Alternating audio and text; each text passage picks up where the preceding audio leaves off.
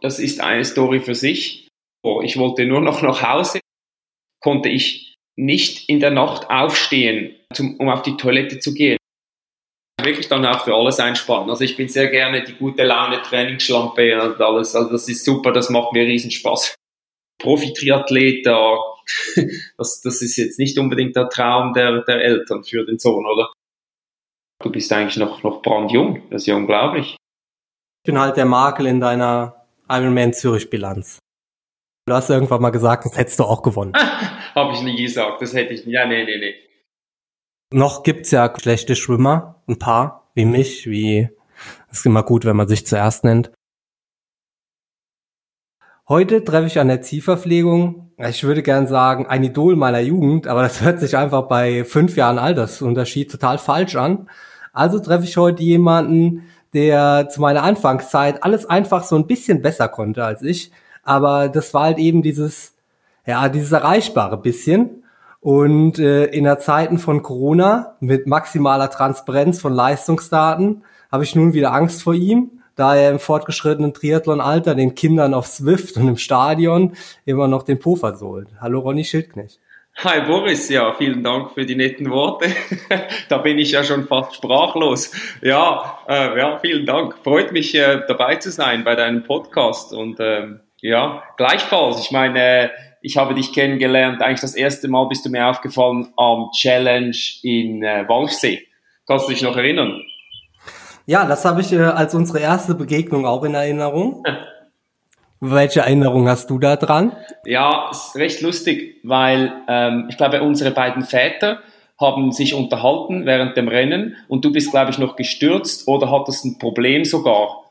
Ähm, ich bin mir nicht mehr ganz sicher. Auf jeden Fall, ich habe den super Rennen, habe dich eigentlich nie gesehen, einfach dann im Ziel und du warst Dritter, richtig, oder? Hinter Timo ja. Bracht.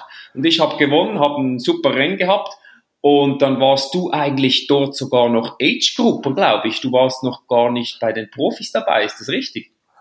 Ja, ich habe auf jeden Fall äh, kein Preisgeld da bekommen. Das war noch in der Zeit, wo ich keine Profilizenz hatte. Genau. Und äh, das ist genau dieses bisschen, was ich, äh, was ich am Anfang beschrieben habe. Na gut, es war so viel bisschen, dass, dass du gewonnen hast und ich Dritter war. Aber du warst halt in allen Disziplinen so, so dieses Stück besser, dass ich dich im ganzen Rennen überhaupt nicht gesehen habe. Ja, genau so. Ja, also eben von, und von da warst du mir eigentlich ein Begriff dann und habe dich natürlich auch verfolgt. Ähm, und dann von da an bist du eigentlich dann überall, hast du eigentlich aufgeholt. und auch überholt teilweise, ja, oder ja, definitiv. Ähm, von daher, ähm, ja, ja, es ist gut, wenn ich dich etwas inspirieren konnte. Ähm, ja, leider. Nein, ist natürlich super, ist auch der Lauf der Dinge. Ich meine, ähm, das hatte ich auch. Bei mir war es ähm, Olivier Bernhard, Christoph Mauch, das waren so die Leute äh, in der Schweiz, wo ich, äh, oder auch Norman Stadler sogar, ähm, der Deutsche natürlich, den, da, ja, wenn man die dann das erste Mal schlägt und oder ja, bei, da, da schaut man einfach etwas ja auf. Ich meine, man muss sich ja irgendwo orientieren. Ja, bis zum ersten Mal schlagen, da hat es dann doch noch ein bisschen gedauert.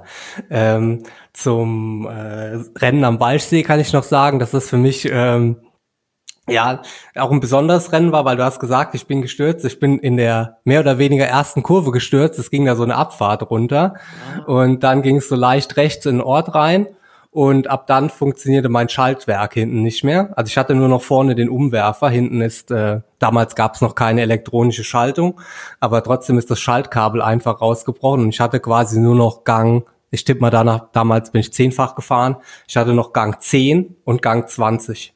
Und äh, ja, das, Strecke man konnte, kennt. man konnte, man konnte, na, die Strecke war da, war da nicht so schlimm. Also man konnte damit schon noch fahren, aber wenn man in Gang 10 gefahren ist, hat es halt fürchterliche Geräusche gemacht, ne, ja. weil so fährt man ja überhaupt kein Rad. Ja, aber von daher war es dann immer noch eine Top-Leistung. Ja, war ich auf jeden Fall sehr zufrieden. Und äh, mit dir auf dem äh, Podium zu stehen und mit Timo, das hat, äh, also sagen wir mal, es hat auf jeden Fall ein positives Licht auf mich geworfen. Ja, auf jeden Fall. Und, und von da an ging es ja dann nur noch steil nach oben. Oder mehr oder weniger. Äh, ich stell dich mal vor, weil man stellt ja jeden, äh, weil es ist ein bisschen unhöflich, seine, seine Gäste nicht vorzustellen. Ähm, du bist 1979 in Samstagern geboren und bist damit äh, Teil der Zürichsee Südufer Ufer Connection mit Rüdi Wild und Sven Riederer. Ähm, du erwähnst immer gerne, dass du gar nicht so ein schlechter Tennisspieler warst mhm. und äh, 6 zu 4, 6 zu 4 irgendwann mal gegen Roger Federer in deiner Jugend verloren hast. Also äh, da warst du wohl dann doch begabt. Ja, und, das ist äh, noch mein größter Erfolg eigentlich in meiner Sportkarriere, würde ich mal sagen. Ich habe auch eine kleine Vergangenheit im Tennis. Also ich habe auch äh, im Tennis gespielt. Es war ja quasi die Zeit von Boris Becker in Deutschland. Mein erstes Medenrundenspiel stand im zweiten Satz, nachdem ich den ersten 6-0 gewonnen habe, stand es im zweiten Satz äh, 1-0 für mich. Und das äh, Spiel ging aus, aus meiner Sicht 6-0, 1-6, 0-6 da sieht man einfach, dass ich einfach für so Spielsport mit einer psychologischen Komponente einfach nicht gemacht bin und mir dann doch im Ausdauersport eine Heimat gefunden habe, wo man doch ein bisschen länger über Entscheidungen nachdenken kann. Ja, das ist unglaublich und das ist auch das, was mich so fasziniert am Tennis, weil wahrscheinlich, also mich fasziniert es ja, weil ich es nicht so gut konnte, wie ich gerne wollte. Also gut, das habe ich im Triathlon auch, aber beim Tennis ist es halt so, man kann, ja, es ist teilweise im Moment und und ja, man muss sich sehr kontrollieren und es ist, das ist sehr, ja, mich hat das immer sehr fasziniert. Tennis ist eine keine einfache Sportart. Ja, ich wäre auch sehr gerne Tennisspieler geworden, aber für das hat es dann äh, leider nicht gereicht. Ich, ich habe mich immer etwas zu sehr aufgeregt und ich hatte die Nerven nicht dafür. Und da ist eben auch der Triathlon, wie du sagst, da kann man auch mal die Nerven verlieren, aber ähm, ja, dann trittst du als etwas härter in die Pedalen oder oder, aber es ist dann nicht gleich alles verloren. Beim Tennis kann es sehr, sehr schnell gehen und, oder auch, man kann am Gewinnen sein äh, und dann noch alles verlieren. Also man kann ja 6-0, 5-0 führen und 40-0 und dann kann noch alles sich ändern. Das ist beim Triathlon ja auch möglich, aber ich sage jetzt mal, beim Tennis kann das sehr schnell wechseln. Ähm. Ja, es ist halt irgendwie nicht durch äh, physische Leistungsfähigkeit, dass das dann wechselt, sondern einfach durch dieses genau. mentale Spiel. Ne? Und äh, ich glaube halt, die großen Tennisspieler, jetzt ohne da jetzt total vom Fach zu sein, zeichnen halt auch einfach aus, dass sie die entscheidenden Punkte machen. Also, also oft, also wenn äh, gerade hier bei Roger Federer ist der Teil, also gibt's teilweise so ähm, Analysen, dass der in dem, in dem ganzen Spiel überhaupt nicht mehr Punkte geholt hat wie sein Gegner, aber einfach die entscheidenden gewonnen hat, wenn es halt, wenn er Vorteil hatte oder wenn es 40-30 stand. Genau, das ist genau das, was mich auch so fasziniert ähm, am Spiel, einfach in dem oder auch an Roger Federer oder an diesen großen Tennisspielern, die im, in den wichtigsten Momenten das beste Tennis spielen. Und das habe ich immer so bewundert, weil das konnte ich nicht so unter Druck. Habe ich dann meistens so ein bisschen wurde ich verkrampft und ja, das, das hat mir wahrscheinlich etwas gefehlt. Äh, talentmäßig war ich eigentlich recht gut dabei im Tennis. Sonst spielst du ja nicht äh, mit Roger Federer, ja, 6-4, 6-4, auch wenn das noch jung war aber es hat mir dann doch noch hat mir doch noch viel gefehlt äh, dazu und das fasziniert mich oder das bewundere ich einfach unglaublich bei diesen Champions. Nach deiner Tenniskarriere wolltest du kurz zum Eishockeyspieler werden, hast dann einen Sprachauf Sprachaufenthalt in San Diego gemacht und hast da zum ersten Mal Kontakt mit Triathlon gehabt. San Diego und dieser Triathlon-Lifestyle ist ja eigentlich weltberühmt. Da gehst du heute auch immer noch, also beziehungsweise die letzten Jahre bist du da halt immer noch oft zur äh, Hawaii-Vorbereitung äh, hingegangen. Ähm, ja. Kannst du jemanden, der so dieses, diese San Diego-Geschichte, mhm. der das nicht kennt, mal erklären? Kannst du dem mal erklären, was ist die Faszination Triathlon und oder die Verbindung Triathlon und San Diego? Ja, also ich habe ähm, von San Diego habe ich eigentlich auch per Zufall oder von Triathlon allgemein habe ich durch einen Freund erfahren, der Triathlon macht ähm, in der Schweiz und ich ähm, habe Duathlon gemacht, vorher noch ein, zwei Duathlons. Da, ich habe schon etwas mit Ausdauersport angefangen und dann bin ich eben eigentlich hauptsächlich für den Sprachaufenthalt nach San Diego gegangen. Und dann hat mir der Freund gesagt, hey, dort ist übrigens die Geburtsstätte des Ironman und dort äh, ja, hat alles begonnen. Und ich war dann so, ah, cool, super. Ähm, ja, dann, dann trainiere ich gleich noch ein bisschen dort. Das, das, das, das, äh, ich war zu der Zeit auch noch dort, als der Ironman stattfand. Von daher waren relativ viele Triathleten unterwegs. Und ja, für mich war das natürlich, also das war das Mekka dort. Also das, ähm, für einen jungen Athlet, jungen, der 18, 19 war ich da, der anfängt mit Triathlon. Das war, äh, dann war dort der Nitro Shop. Das ist ein weltweit bekannter ähm, Triathlon Shop. Dazu mal eigentlich im Jahr 2000 war das. Das war da, da waren alle Pro-Triathleten dort und äh, es hingen auch überall Fotos von den Athleten und so und das hat mich enorm beeindruckt und ähm, das Training war, ähm, ja eben Norman Stadler war dort, äh, alle Leute, äh, Jürgen Zeck dazu mal noch im Jahr 2000 und und äh, ja, das war einfach das Mekka dort. Und obwohl eigentlich sehr viel Verkehr ist und so, und das hat jetzt nochmals zugenommen, obwohl ich immer wieder gegangen bin, aber ich fühlte mich einfach so wohl, der Lifestyle, amerikanische Lifestyle, speziell Kalifornien, San Diego, das, das hat mir so gepasst und das wurde dann auch zu meiner zweiten Heimat. Ich bin dann immer wieder dorthin gegangen es gab dann so die bekannten Henshaw Loop, den Henshaw Loop, das ist ein, eine große Runde, wo es ins Hinterland geht, ähm, Borrego Springs, äh, dort wird es dann auch heiß und da hast du auch gar keinen Verkehr mehr. Aber an der Küste fahren eigentlich alle Triathleten rum und alle Jogger vorne und das ist auch wirklich, also es ist auch lustig zu schauen und dann hat es viele Cafés und ja, ist ein super Lifestyle. Viele, viele äh, Bäder hat es auch, so Boys and Girls heißen die, Boys and Girls Pools und du kannst überall schwimmen und ja, ist einfach, du kannst gesund essen und, und ja, also es ist wirklich ein richtiges Triathlon-Mekka dort. Ja, also ich weiß das auch quasi nur von Erzählungen. Also ich war äh, einmal mit äh, Christian Prada unterwegs und der hat quasi auch nur geschwärmt aus dieser Zeit und so ein bisschen was weiß ich halt auch über Patrick, der quasi dann von Faris äh, eingetrichtert bekommen hat, ah, hier dieser, dieser, dieser San Diego-Plan, der mhm. hat schon zehn Ironman-Weltmeister rausgebracht und dieser San Diego-Plan beinhaltet ja quasi so ein, so ein Shootout-Ride einmal genau. die Woche. Was weiß ich, Track Tuesday oder so, mhm. also ein, und so einen schnellen 10-Kilometer-Lauf auch einmal die Woche, wo man sich trifft. War das nur zu deiner Anfangszeit oder gibt es das quasi heute da auch noch? Also treffen sich da heute immer noch äh, die, die Triathleten da zu bestimmten Zeitpunkten zu dem, zu, zu dem altbekannten St. Diego-Plan, fahren da, was weiß ich, 150 Kilometer lang in die Berge, bis der letzte bis der letzte abgeplatzt ist. Ja, das, das, das gibt's heute, also es, es heißt heute Swamis Ride, das sind dann mehr Radfahrer, aber da gehen auch die Triathleten mit. Ähm, aber da gibt's den, den äh, Golf Course Run, und der ist auch einmal in der Woche, immer am Sonntag. Und das, da, da waren wir auch, da, da ging ich immer. Das, das waren so fixe Zeiten, eben dieses Swammies Ride. Und für die einen, die haben dann nur 50 Kilometer Runde Vollgas gemacht und wir Triathleten haben dann noch 100 angehängt, oder? Und ich kann mich noch erinnern, einmal fuhren wir los mit, mit Norman Stadler, mit Brian Rhodes und noch vier, fünf anderen Athleten und dann wurde einfach gefahren, bis, bis einfach alle weg waren. Und ich kann mich erinnern, in dem Jahr bin ich mit Norman noch der Einzige gewesen, der mit, mit ihm noch mitfahren konnte. Und da war ich so stolz, weil er hat wirklich alle abgehängt beim Handshow Loop. Und er hat dann auch gewonnen und ich wurde irgendwie 18. glaube ich. Ich habe mich dort völlig kaputt trainiert natürlich. Für mich war das völlig ja. zu viel. Aber ich, mein Rennen habe ich eigentlich schon gewonnen gehabt, als ich das Rad von Norman noch halten konnte. Also das hat mir eigentlich schon gereicht.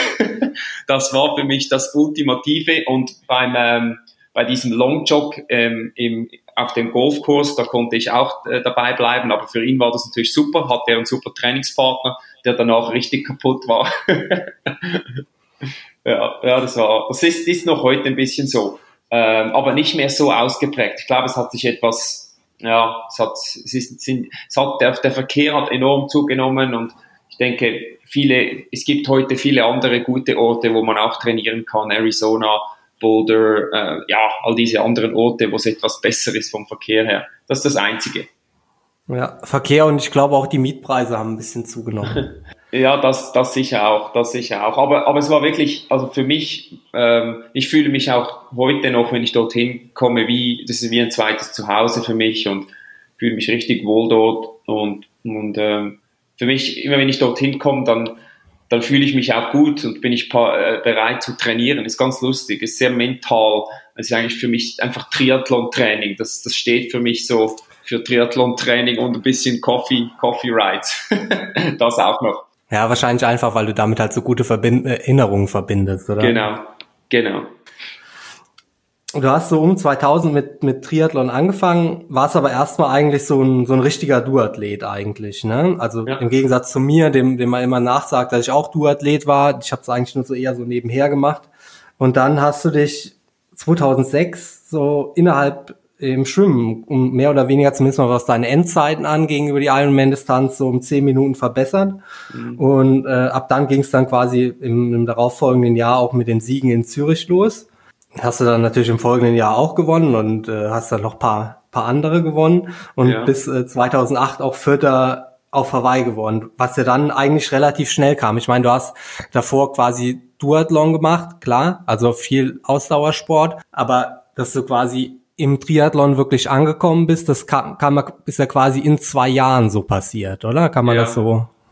Ja, also ich bin zuerst die ersten zwei den ersten Ironman habe ich aufgegeben, das war Lanzarote, no, nein, das war Zürich, habe ich mal, also ich habe, bis, bis ich mal wirklich da einen Ironman wirklich gut durchbrachte, hat es schon drei, vier Rennen gebraucht, also zwei, drei Jahre. Ähm, Ironman Florida war mein erster, der ging gleich super gut, da wurde ich äh, Neunter auf, auf Anhieb, aber dann habe ich einen Ironman Lanzarote, musste ich aufgeben, dann in Zürich musste ich zweimal aufgeben und, und dann war ich eigentlich kurz davor, also ich muss ehrlich sagen, mein Vater hat danach gesagt, du, äh, ist ja super mit Triathlon und so, ist ja spaßig, aber irgendwo. Also im Internet steht, dass du in Florida siebter warst. Ja, siebter, sorry, ja, genau.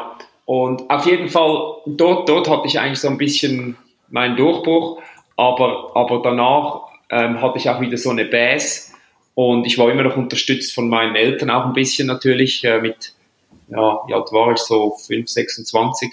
Ähm, und, und dann kam gerade mein erster Sieg in Zürich, der kam genau richtig, weil ich weiß nicht, wie lange mein Vater mich noch finanziert hätte. Der hat dann auch mal gesagt, jetzt musst du mal wirklich wieder, jetzt musst du mal was gewinnen.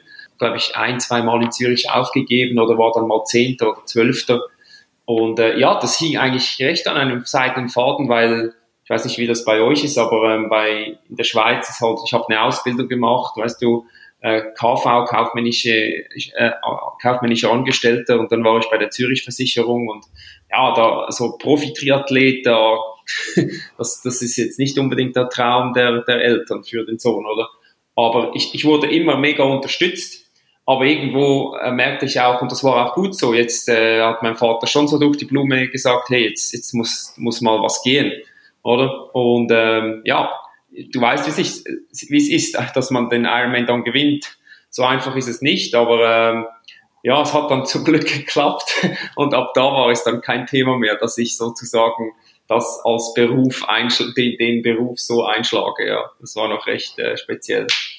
Die meisten meiner Generation das ist halt so, dass sie halt studieren, dann das Studium quasi nicht ganz so ernst nehmen und dann irgendwann muss das Studium halt mal vorbei sein, ne? Und dann entweder geht's halt in die eine Richtung, entweder warst du dann erfolgreich genug, dass es irgendwie rentiert oder eben nicht. Das sind quasi so, das ist, glaube ich, aktuell so der Standardweg, ne? Aber ich habe schon gesagt, dass du dich im Schwimmen quasi um, um zehn Minuten verbessert hast. Hast du das irgendwie forciert, das Schwimmtraining in der Zeit oder? Ja. Ja, definitiv. Also das Schwimmen, das war immer so eine ja, das war keine Hassliebe, das war, das war eigentlich Hass. Hass. das war wirklich, ähm, aber, aber ich war, also ich habe sehr spät angefangen natürlich mit Schwimmen relativ und ähm, habe dann aber teilweise sehr intensiv trainiert, aber das kam bei mir eigentlich nie gut an und also ich eher, also wenn ich viel schwamm, dann wurde ich eher langsamer ähm, und ich musste da auch etwas die rausfinden, was passt für mich, weil wenn du nicht Schwimmer bist, also das habe ich selber bei mir gelernt, dann kannst du nicht einfach sagen, jetzt schwimme ich mal 30 Kilometer und dann werde ich schneller. Das, das, das bringt mir gar nichts.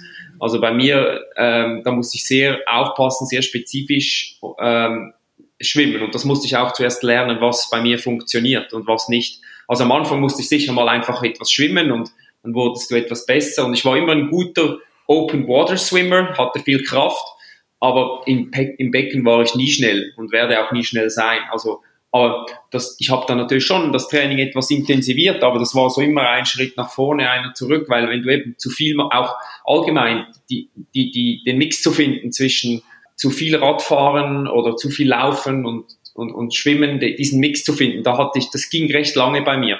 Aber ich war grundsätzlich ein Athlet, der relativ wenig Training brauchte im Vergleich zu allen anderen. Und das war aber auch ein Problem, weil man orientiert sich ja immer irgendwo. Aber ich war einfach einer, der sehr gut auf Reize reagiert, und zwar nicht nur beim Laufen, nicht nur beim Rad, sondern auch beim Schwimmen. Also, aber beim Schwimmen ist es so, da, da komme ich einfach nicht nur bis zu einem gewissen, da, da komme ich einfach nicht zu, zum gleichen Level wie jetzt im Vergleich zum, zum Radfahren und, und Laufen. Also ich habe sicher viel mehr Talent fürs Laufen und Radfahren als beim Schwimmen. Aber ich habe gemerkt, wenn ich noch mehr schwimme, dann werde ich nicht schneller. Also eben, ich wurde dann schneller, wie du sagst, aber schlussendlich, wenn wir in Hawaii schauen, ja, fehlt dann immer noch ein bisschen, ein bisschen viel. Ja, also das ganz, ganz die, ganz zu schließen, diese Lücke, die war, das, da war ich nie imstande und das habe ich auch irgendwann akzeptiert, muss ich auch ganz ehrlich sagen. Also irgendwann war mir dann auch bewusst, dass ich kann, ich kann viel schwimmen, ich kann hart schwimmen, ich kann wenig schwimmen, ich bleib im, also es ist irgendwann dann habe ich stagniert, oder? Das habe ich gemerkt. Also ich habe halt dann, weil du es ansprichst, dass die, die Lücke in Hawaii dann, dann zu groß war. Ich habe halt für mich gemerkt, dass so in den letzten Jahren mit den, also noch gibt's ja quasi schlechte Schwimmer, ein paar, wie mich, wie ist immer gut, wenn man sich zuerst nennt, äh, mit, mit Sebi und mit äh, Leine. Ja. Und zumindest mal auf Hawaii ist es gar nicht so schlimm, jetzt äh, ja. hinten rauszukommen. Und auch mit Bart sicherlich, Stimmt. die halt dann ein Interesse daran haben, die Lücke nach vorne irgendwie zu schließen. Und dann wird quasi hinten durchaus auch ein Stück halt gleichmäßiger gefahren. Und ich fand das eigentlich, das war zumindest mal auf Hawaii nie so ein Riesennachteil, wenn man zumindest mal nicht alleine rauskam. Aber ich meine, man kann es halt auch nicht alles steuern, mit wem man da aus dem Wasser kommt. Ja, das ist so. Nein, da hast du recht. Ich meine, mein vierter Platz in Hawaii, da bin ich auch nicht vorne geschwommen und bin dann einfach irgendwo in einer Gruppe mehr oder weniger mitgefahren, also ganz normal. Und dann habe ich einen guten Lauf hingelegt und dann habe ich die meisten noch überholt. Also bin dann irgendwo als, als 13. vom Rad gestiegen und dann noch vier vorgelaufen. Also heutzutage, wenn du, wie du sagst, ein paar Leute bist zusammen, die, die nicht so schnell schwimmen, aber sehr starke Radfahrer sind. Das sind sie sowieso, sonst wären sie nicht in Hawaii dabei. Also ja, ähm, dann ist es nicht ganz so schlimm, da hast du schon recht. Aber wie gesagt, das war einfach etwas, ich hätte mir gewünscht, mein Talent wäre etwas, etwas größer, aber das, das, das, dafür hatte ich etwas mehr beim Radfahren und beim Laufen. Und ich bin eigentlich sehr froh, so wie es ist. Ähm, also ich habe jetzt nicht gehadert mit damit. Ja, ich glaube, ähm, wer ähm, elf Ironman-Sieger hat, der sollte sich nicht über sein Talent beschweren und damit auf äh, Platz drei der der meisten Ironman-Siege liegt. Aber du hast nach dem vierten Platz auf Hawaii erzählt, dass du böse Blasen an den Füßen gehabt hast. Und, äh, und dass, dass du das schon beim Laufen gemerkt hast. Und äh, wenn mich jemand fragt, wie, wie ist das denn, acht Stunden Sport zu treiben und tut dir dann nicht der Hintern weh oder hast du da nicht Blase an den Füßen? Dann ist eigentlich meine Standardantwort, also wenn ich noch spüre, dass ich Blasen an den Füßen habe oder mir der Hintern weh tut, dann laufe ich nicht schnell genug. Ja. Wie ist das bei dir? Also waren die Blasen größer, als man sich das vorstellen kann, oder wie? Ich kann dir sagen, das ist eine Story für sich.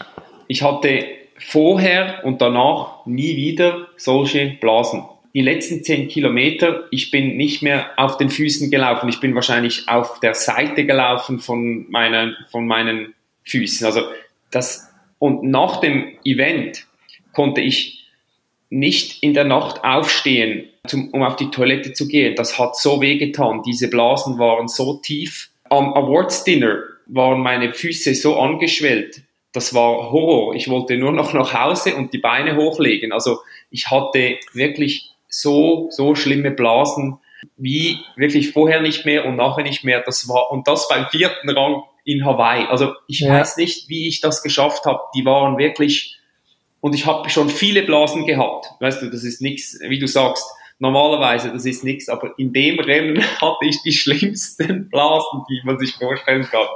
Wirklich, also schlimm. Aber ja, ich habe es überlebt und ähm, es war es dann auch wert. Also ich habe dann wirklich die letzten zehn da wusste ich genau, hey, jetzt sind meine Freunde zu Hause und die drehen durch und du kannst jetzt nicht aufhören zu laufen. Aber jeder, jeder Schritt hat mir die Blase mehr wehgetan als, als irgendwas anderes. Also darum, ich, ich habe eigentlich nur noch Schmerz, also das war, das war Horror. Also für mich, das Rennen an und für sich wollte ich nur noch hinter mich bringen und äh, einfach die, die, die, die, die Schuhe abziehen. Das hat mich wahrscheinlich noch weiter äh, gepusht.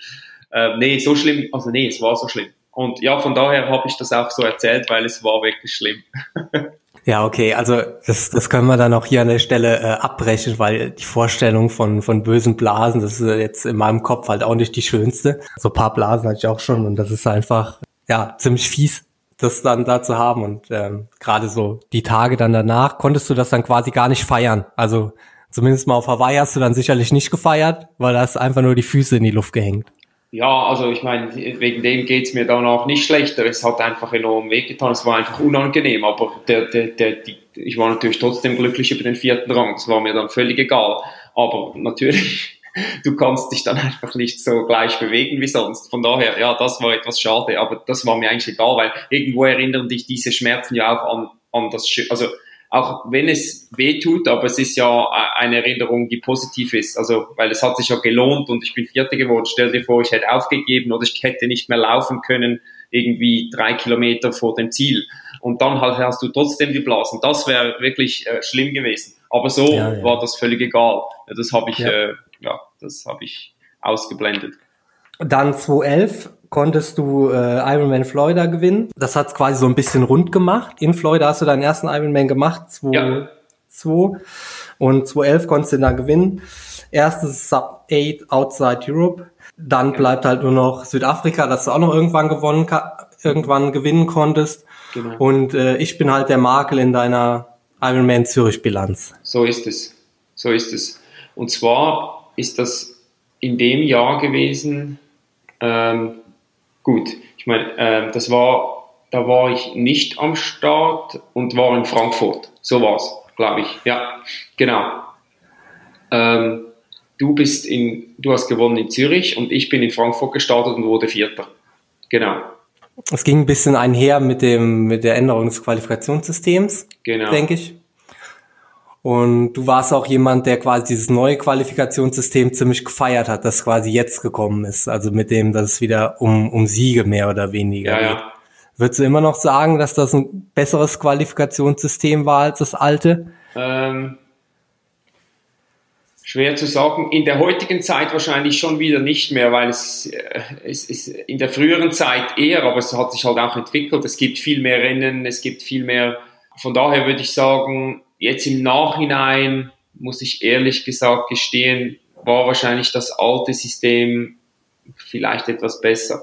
Aber ich habe einfach immer das Gefühl gehabt, die Athleten müssen enorm viele Rennen machen ähm, und es ist nicht so gut für die Langlebigkeit der Athleten, also mit dem alten System, also mit dem mittleren, also ja, mit dem alten. Und jetzt das neue, ja, ja, es ist schwer zu sagen. Ich weiß nicht, wie du das siehst. Naja, bei dem neuen System ist halt immer so ein bisschen Glück dabei, ne? Also wenn man, es gibt halt zum Beispiel überhaupt keinen Anreiz, auf Lanzarote zu starten. Also auf Lanzarote gibt's wenig Preisgeld und ist meistens ziemlich gut besetzt und da gibt's einen Platz. Ja, und ja. das, das äh, ist halt dann, ähm, macht es halt relativ unattraktiv, da zu starten, obwohl das quasi so ein Ursprungsrennen des Triathlons ist. Ne? Und genau. das ist so ein Rennen, das ich in meinem Leben auch irgendwann mal gemacht haben will.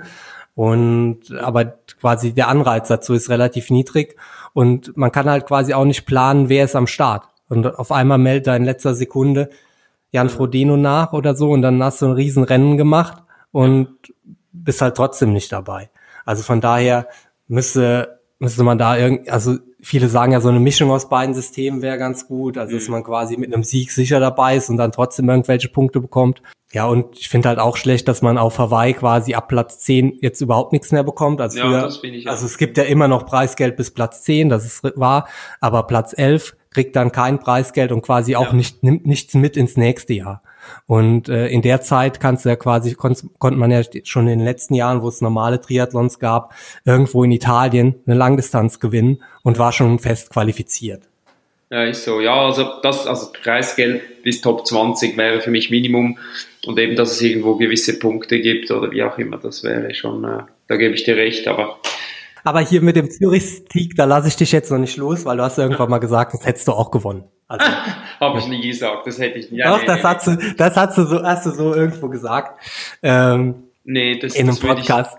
Ich, ja, Nein, nein, also das, okay, keine Ahnung, das, das finde ich nicht, weil du kannst, du musst immer an einem, am Start stehen. Ähm, also, wenn ich es gesagt habe, dann im Lustigen im Sinne von, aber sicher nicht. Nee, nee, also ich denke, ähm, da, ich finde, man muss immer am Start stehen sonst äh, und, und das Rennen machen und, und sonst wäre ja, also könnte ich auch sagen, äh, ich hätte in Hawaii gewonnen und hätte, hätte, wette. Also ich meine, da kann ich ja bei jedem Rennen das sagen. Aber das haben mir eher Leute in den Mund gelegt, würde ich jetzt mal so sagen. Ich sage, ja, da hättest du ja auch noch gewonnen. Ja, vielleicht. Vielleicht auch nicht. Also hattest du, das war ja eine starke Leistung und äh, war ja, glaube ich, dein erster Ironman-Sieg, oder? Ja. Genau. Von daher, nein, würde ich, würde ich, fände ich jetzt, äh, also habe ich, ja, wenn du das sagst, dass ich das gesagt habe, dann, dann nehme ich das sicher zurück. Aber äh, nein, weil ich finde, da muss man immer zuerst starten und sehen. Und wenn du nicht am Start warst, dann weißt du es nicht. Aber wäre sicher ein cooles Rennen geworden.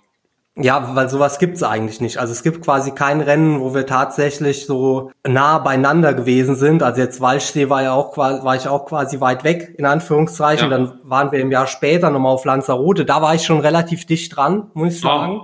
Da Am 73? Ja. Ah ja. Aber das war quasi das letzte Rennen der Saison und da wollte jeder von uns eigentlich nur, auch nur ins Ziel kommen. Ja, ja. Ende, ne? also, da, da, war dann auch nicht mehr viel mit, äh, jetzt, jetzt können wir hier nochmal viel rausholen. Ja, ja. Ähm, nee, wäre sicherlich ein schönes Rennen gewesen, aber worauf ich halt nochmal hinaus wollte, ist, denke ich, dass da dann halt die Umstände so waren, dass du vielleicht im Nachhinein so ein bisschen bereust, nicht in Zürich gestartet zu sein, um ja, halt ja. die Chance auf, auf diese, auf dieses perfekte, ja, auf dieses perfekte Bild zu haben, einfach genau. durch den Qualifikationsrhythmus. Genau, im Sinne von, ich bin ja dann ähm, eben wegen, wegen äh, Hawaii in, in äh, Frankfurt gestartet und habe ja dann auch den Platz geholt die Punkte geholt. Genau, die Punkte waren es ja. Vierter Platz gab natürlich mehr Punkte wie der Sieg in Zürich. So war's, ja. Ja. Genau. Und, und eigentlich war das der einzige Grund. Das ist eigentlich schon, ja. Aber sonst hätte ich mich vielleicht nicht qualifiziert für Hawaii.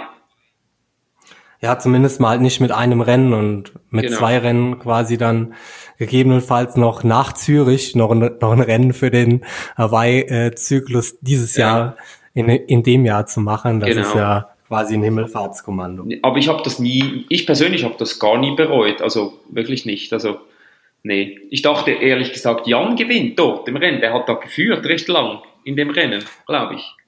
Ja, es war relativ abenteuerlich und zwar immer, wenn jemand in Front war, ist der quasi kurz danach eingebrochen. Also wir hatten viele Führen, also wir hatten Führungswechsel und mein Glück war halt, dass ich erst so ab Kilometer 40 vorne war ah, okay. und dann die zwei Kilometer es noch ins Ziel gerettet habe. Ach, okay, aber war super. War sicher auch speziell für dich. Ja, erster, erster Sieg immer speziell. Ja. In Zürich, in, meine, in meinem, äh, in meinem Wohnzimmer. In deinem Wohnzimmer, ja. Äh, zumal ich in diesem Jahr äh, auch quasi das äh, Schweizer Double dann geholt habe. Genau, Rappi, ja, da warst du brutal stark. Also immer in Rappi warst du brutal stark, ja. Ja, wenn es nicht gerade geregnet hat und, ja, äh, und Bäume, runterkam. Und Bäume, Bäume über, die, äh, über die Straße gefallen sind, genau. Du hast dann 2017 nochmal den Trainer gewechselt und bist zu Lubosch gegangen. Mhm. Und da hat man so das Gefühl, dass du quasi zurück zur Alter, vielleicht sogar zu noch besserer Laufstärke gefunden hast. Du bist halt dann in Texas im 70.3, was, du, was dir die, die Jahre dann davor nicht mehr so gelungen ist auf den kürzeren Strecken, auch wieder schnell gelaufen. Mhm. Und danach in Texas bist du Zweiter geworden mit, glaube ich, deiner schnellsten Laufzeit, wobei halt Texas, das ist halt schon ein schnelles Pflaster, muss man halt mhm. halt auch dazu sagen. Ja, ja. Das, ja, das war, genau, das war, glaube ich, hinter Sebi und Tim O'Donnell. Ja, am Schluss, glaube ich. Ah, nee, Ironman Texas. Ah, ja, ja. ja. Ähm, ah, ja, genau, nee, das war Galveston. Ähm, ja, ja, das, ich weiß, also es ist extrem schnell dort. Also erstens mal, die Radstrecke ist wahrscheinlich zu kurz und dann die, die Laufstrecke weiß ich jetzt nicht mal, aber auf jeden Fall ist sie schnell. Ja, also äh, wir trainieren da, also ich trainiere da ja oft äh, die, in der Wahlvorbereitung und zumindest beim Radfahren weiß ich, dass ich halt auch, wenn ich halbwegs normal fahre, fahre ich da einen 35er Schnitt. Ne? Also ja. ich, man kann kaum langsamer fahren. Also genau. so Schnitte wie da fahre ich quasi nirgends. Aber im Zusammenhang dazu hast du auch mal gesagt, dass du halt nicht mit Trainern funktionierst. Mhm. Wie machst du das heute? Also trainierst du dich momentan selber oder hast du noch ein Advice Ja, ja, jetzt ähm, bei, mit Lubosch bin ich immer noch sehr eng und äh, auch mit Lubosch habe ich dann aufgehört. Aber er war auch immer Advisor eigentlich, ein bisschen so. Und, ja, also ich hatte jetzt noch nie einen Coach, der mir jeden Tag sagt, was ich machen soll. So, also und jetzt, jetzt arbeite ich mit Kurt Müller zusammen, äh, der ist ein Schweizer und er ist auch so. Coach eher, K. Ja, genau, Coach K. Und er ist eher auch so ein bisschen väterlicher, mehr so mit äh, im Sinne von, was denkst du? Oder der gibt mehr so ein bisschen auch von außen mal einen Input oder er, er sagt mir einfach, schau, ich würde so und so. Und da habe ich jetzt noch eigentlich noch viel dazugelernt. Ich funktioniere nicht gut mit so äh, im Sinne von, du machst jetzt so und so, weil ich habe das Gefühl, ich kenne mich eigentlich am besten und weiß eigentlich auch alles am besten. Nein, natürlich nicht. Aber ich, ich weiß einfach, wie mein Körper reagiert und ich habe da halt immer sehr viel Erfolg damit gehabt. Und, und ich, ich höre aber sehr gerne zu und äh, Meinungen und so und dann entscheide ich, weil am Schluss muss ja auch ich die Leistung bringen und dann gerade stehen, wenn es nicht passt. Von daher, das hat für mich immer so geklappt, gerade auch, weil, äh, weil ich halt auch mit eher weniger Training schon recht gut zurechtkomme, also relativ gesehen weniger Training im Vergleich zu den anderen. Und da wusste ich einfach immer, für mich ist immer ein bisschen weniger, immer etwas mehr. Und, und ich war auch selten verletzt und von daher habe ich mir dann irgendwann auch nicht mehr so rein ja, reinreden lassen. Und ich, ich habe immer gesagt, ich bin uncoachbar. Also ich, wie du sagst, äh, ich, ich nehme gerne mal einen Rat oder so, so ein, Input, äh, da, da diskutiere ich gern, aber wenn mir dann jemand kommt und sagt, nein, du musst oder du solltest oder dann, dann ja, das, das kommt meistens nicht so gut an. Aber das merken die auch schnell bei mir. Was meinst du denn mit uncoachbar? Also wie kann ich mir das jetzt praktisch vorstellen? Also wenn, sagen wir mal, du, du hast einen Plan oder Gibt sowas wie einen Plan? Bekommst du sowas wie einen Plan? Ja, ja, ich bekomme einen Plan. Und dann, ähm, wenn du denkst, äh, hier diese Einheit macht überhaupt keinen Sinn, dann fährst du wieder nach Hause oder machst irgendwas anderes. Kann mir das so vorstellen? Ja, früher war es noch extremer. Heute machen wir so einen Plan, dass er, dass ich schon vorher, der Plan ist eigentlich so, wie ich ihn denke, dass er gut ist und er ist nicht mehr einfach nur, also er ist mehr schon ähm, auf mich adaptiert, so dass er auch machbar ist so dass er für, für mich Sinn macht. Also, und darum mache ich dann auch 90 Prozent davon. Aber ob ich jetzt 90 oder 85 mache davon, das, das variiert. Da höre ich auf mein Gefühl. Also ich bin so auch ein, so ein Gefühlsmensch. Die Coaches und auch, auch Lubosch oder auch Kurt, die kennen mich so gut, die wissen, okay, speziell so acht Wochen vor, bevor es so ernst wird, dann fange ich an wirklich so von noch mehr im Detail, also dann mache ich den Plan fast zu 100 Prozent ab. Also bei mir ist sehr, ah, jetzt zählt's und jetzt nicht. Ich kann gut unterscheiden zwischen, ja, jetzt, jetzt kann ich etwas locker, jetzt mache ich etwas so und so. Und dann, sobald es so die letzten acht Wochen in der Vorbereitung auf, eine, auf einen Ironman, dann werde ich dann immer, dann wird's dann immer genauer sozusagen. Da nehme ich dann immer selber auch genauer und das funktioniert gut für mich, weil da, für acht Wochen kann ich mich richtig anspannen und sozusagen ins, ins, äh, ins Hintern kneifen. Und ich bin froh, wenn ich da vorher etwas, ja, nach Gefühl trainieren kann. Ähm, was nicht heißt, dass ich nicht trainiere. Teilweise kann es auch sein, dass ich etwas härter trainiere, aber, aber ich, ich, ich trainiere dann schon relativ viel nach Gefühl. Aber am Schluss schaut dasselbe raus, oder? Also. Also wird ein Trainer eher so als quasi Gesprächspartner für dein Training bezeichnen? Also dass du halt zumindest mal dann, wenn es darauf ankommt, dich intensiv mit deinem eigenen Training auseinandersetzt und dann dir da quasi noch eine zweite Meinung einholst. Was meint er jetzt? Was könne man da noch verändern? Ja, genau. Ich meine, ich habe auch dann Fehler gemacht. Ich, irgendwann mal, wenn du natürlich nur noch das machst, was du denkst, ist gut, dann habe ich viel zu hart trainiert und die harten Einheiten oder die lockeren Einheiten waren dann zu hart. Das hat wahrscheinlich jeder schon mal gemacht.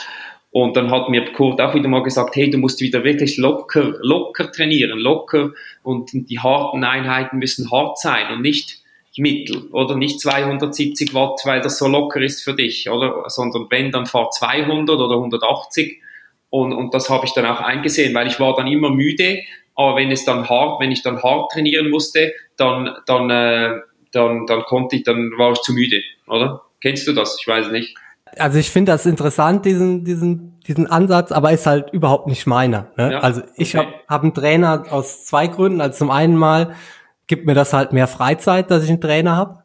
Und so ein bisschen Einblick bekomme ich ja auch. Und der Einblick, den ich bekomme, reicht mir. Ja. Und hin und wieder frage ich schon mal nach, warum machen wir das nicht so? Aber grundsätzlich gehe ich davon aus, der macht das schon. Ja. Und zum anderen denke ich auch immer, ein Trainer schreibt dir vielleicht auch was auf, was du dich selber nicht traust. Und das ist, glaube ich, auch das, was du, worauf du hinaus willst. Dass, äh, dass du halt Ding, dass der Trainer dir vielleicht was zutraut, was man sich selber nicht zutraut und dann man vielleicht die Grenze ein bisschen verschieben kann. Äh, nein, ich bin einfach nicht, ich persönlich bin nicht gerne in so einem Rahmen drin. Äh, ich bin eigentlich der, der sich, ich liebe sogar solche Challenges, wie jetzt diese, was ja lustig ist, diese Zwift-Rennen, da habe ich mich jetzt völlig abgeschossen. Also da, meine Form, die war, die war noch nie so gut. Also weil da konnte ich. Ja, es ist der Wahnsinn. Es ja. ist der, der absolute Wahnsinn. Also das, das war für mich perfekt, weil das hat dann für mich funktioniert, weil dann habe ich die Rennen gemacht und die habe ich gemacht, wie wenn ich einen Ironman mache. Also weißt du, von der Wichtigkeit, die waren für mich richtig wichtig. Also, weil das hat mir einen Halt gegeben, das, das brauchte ich und das war was Neues. Ähm, und ich bin einfach ein Wettkampftyp, egal wo es, ob das online ist oder wo auch immer. Ich kann mich auch richtig abschießen bei solchen Sachen und ähm, dann habe ich es auch richtig locker genommen drumherum und habe getapert und so bekam ich eine, eine Bombenform und ja, also ich war sicher schon drei Jahre nicht mehr so in Form wie jetzt. Also mal schauen, also es ist schwer zu sagen, aber rein von den Werten her war ich sicher schon lange nicht mehr so fit. Gerade auf dem Rad und auch beim Laufen bin ich auch wieder gut dabei. Ja, es ist also wirklich sehr beachtlich. Also ich habe ja quasi auch ein Swift-Rennen mitgemacht.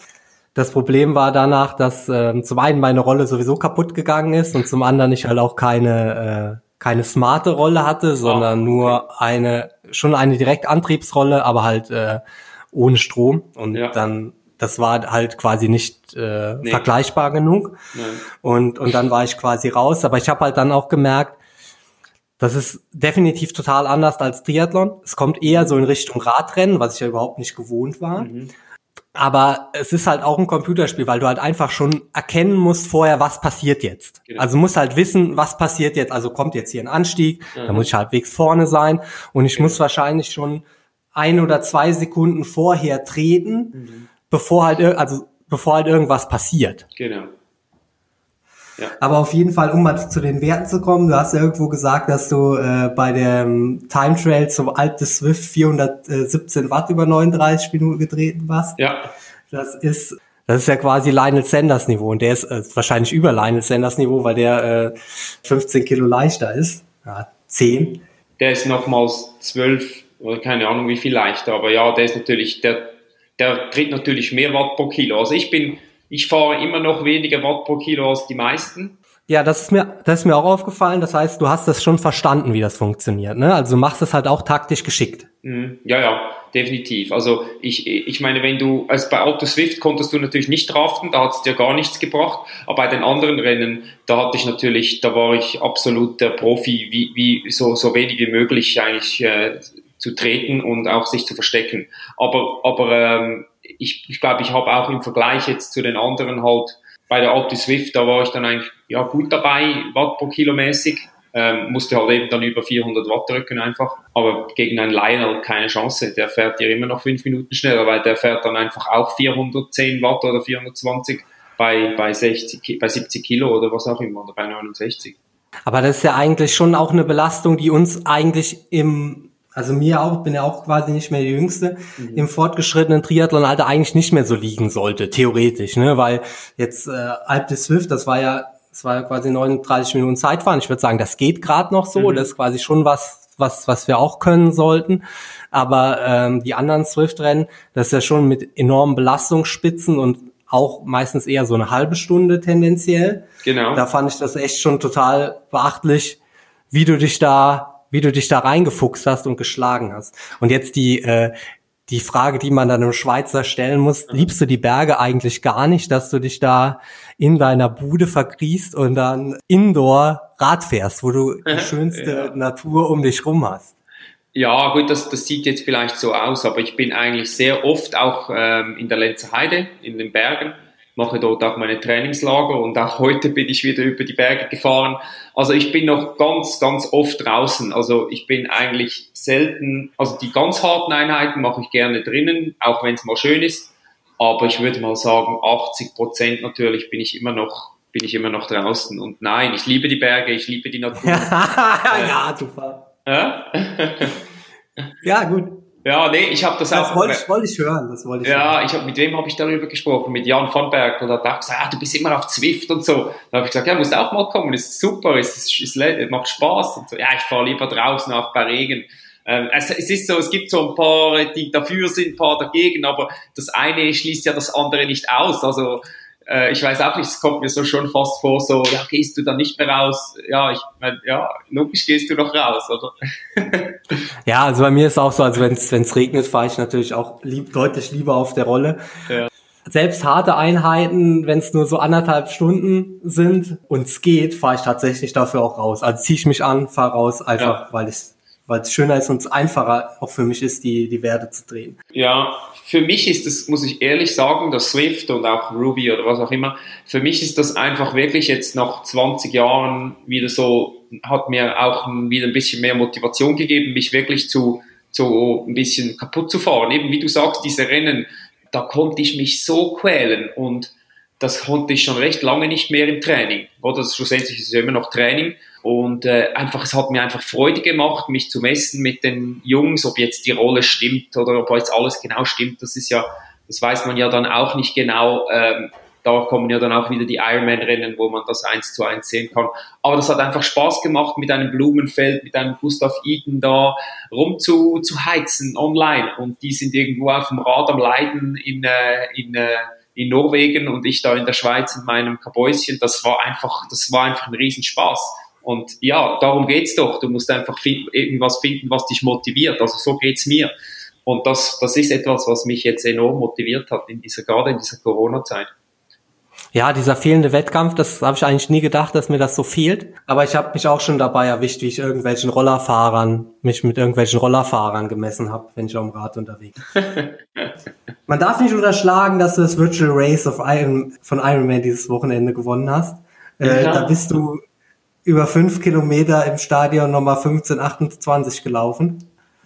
Ähm, ja. Soweit ich weiß, ist deine persönliche Bestzeit auf 10, 30, 30 ungefähr. Ja, ja. Also es ist schon nah dran, ne? Also ja. bist im Moment, du hast schon gesagt, du bist in Form und jetzt hast du das, kannst das quasi auch noch mit Zahlen unterlegen. Ja, ich bin noch ein Zehner gelaufen, aber dann bin ich 32, 30 gelaufen, letzte, vor vier Wochen. Ähm, aber da bin ich nicht voll nicht ganz voll gelaufen, aber ja, also ich denke, dorthin komme ich nicht mehr, muss ich ehrlich sagen, das war mal so, das war absolut, äh, ja, da hatte ich einfach einen sensationellen Tag dort und war irgendwie in einer brutalen Laufform. Ähm, aber ja, ich komme komm wieder auf eine gute, auf ein, auf ein gutes Niveau. ja, man war sich ja eigentlich gar nicht so sicher, was du im Moment so für, für einen Status hast. Das darfst du am Ende auch nochmal läutern, was du im Moment eigentlich genau bist. Aber dafür müssen wir erst noch so zwei, drei Dinge besprechen, damit wir auch Möglichkeiten haben, die du sein könntest.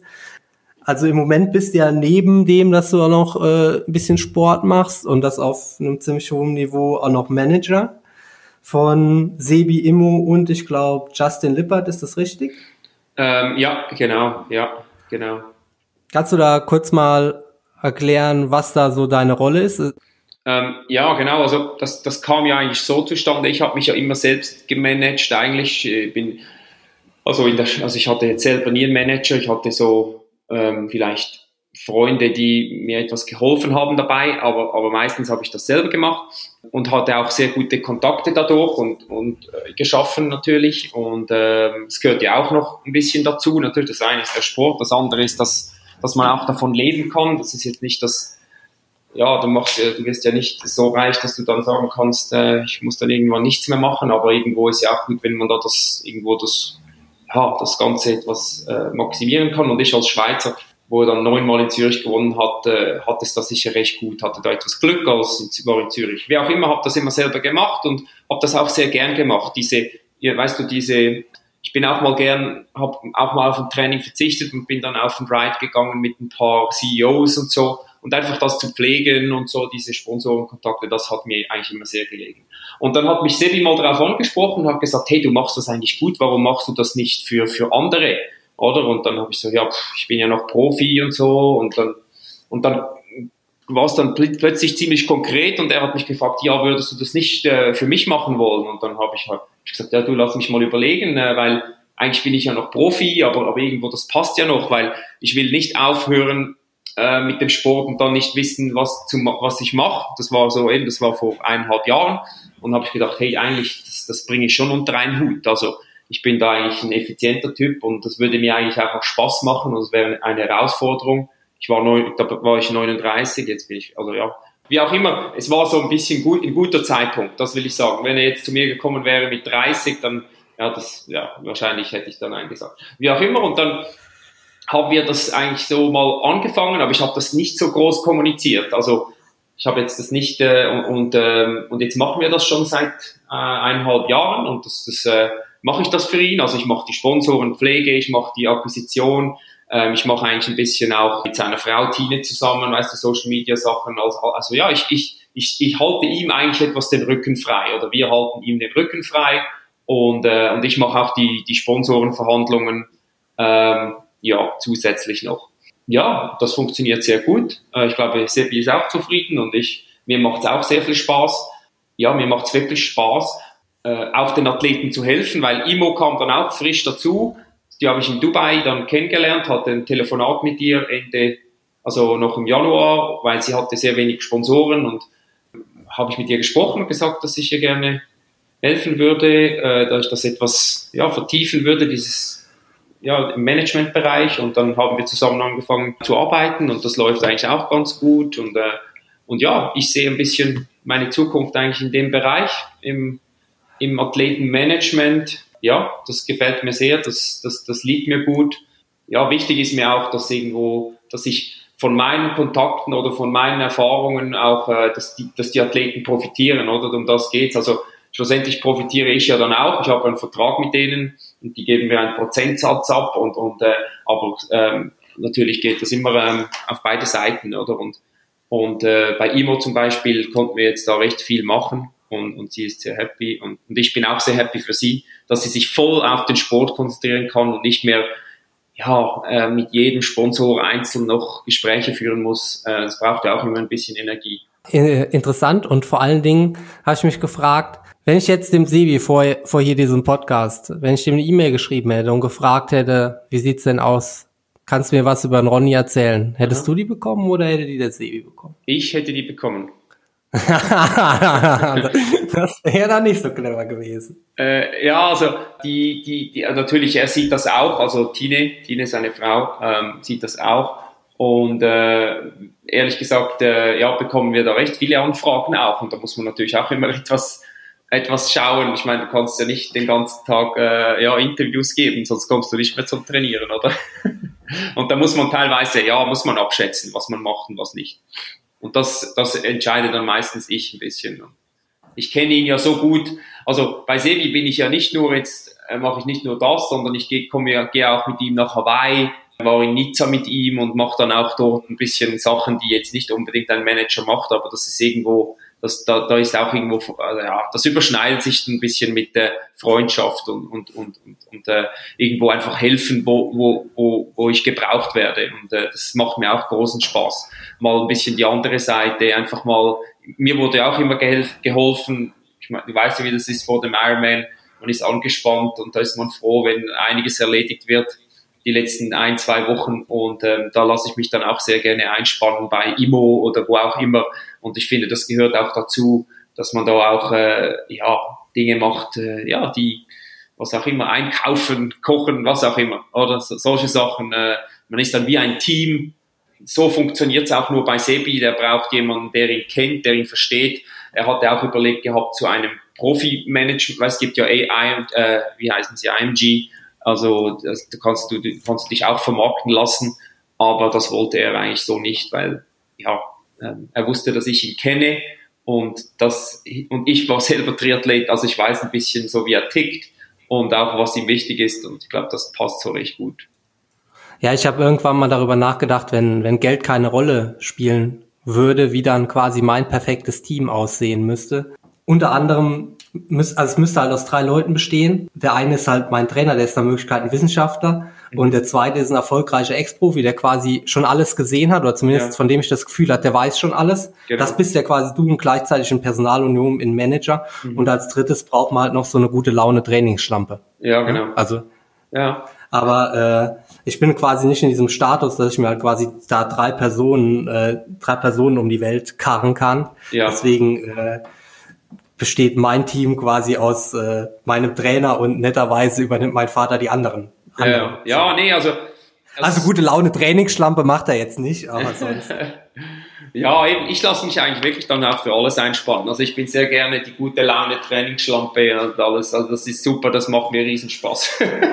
Weil wenn ich keinen Druck habe, ich finde das immer, eben, ich weiß es selber, wie es ist, wenn du so, wenn, ich vor dem Wettkampf mittrainiere und, und selber weiß, ich muss den Wettkampf nicht machen, ich meine, das ist, das ist das Schönste, oder? Da weißt du, ah, du musst du kannst danach einen Kaffee nehmen oder ein Glas, ein Bier am Abend und dann, dann musst du einfach nur schauen, dass es ihm gut geht und, und, äh, und ich muss ja dann die Leistung nicht bringen und das ist, also das, das war jetzt letztes Jahr in Hawaii auch mal schön, einfach zu, zu gehen und zu schauen, weil sonst hatte ich immer dieses angespannte Gefühl dort und nie das relaxte. Also klar, ich war dann auch angespannt für ihn, aber das ist ein anderes angespannt, also wie wenn ich selber starte.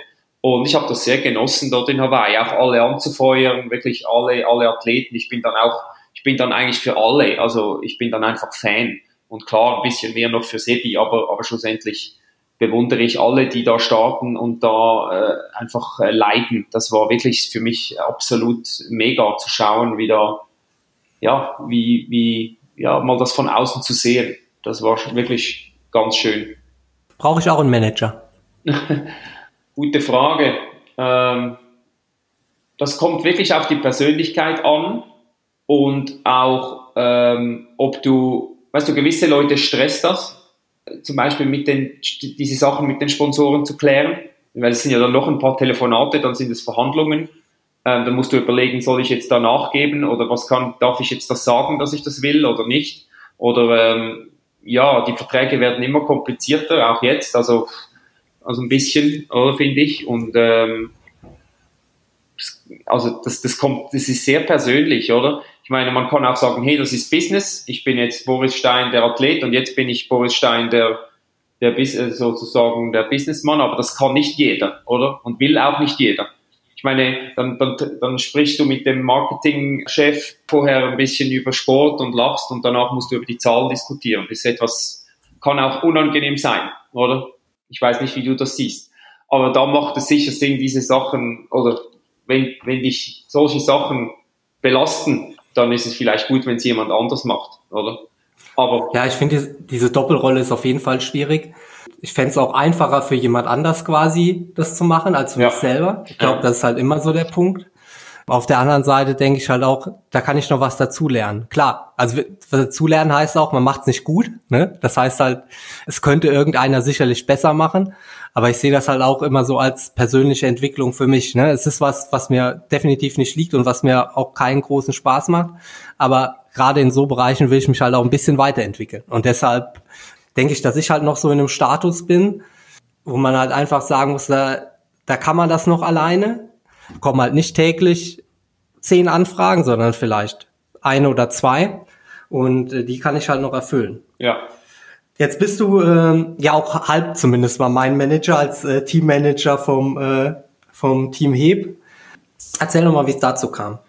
Das kam eigentlich dazu, dass ich die kennengelernt habe. Da sind wir eigentlich wegen Sebi gegangen, ob er ins Team kommt oder nicht. Und dann äh, kam das zustande.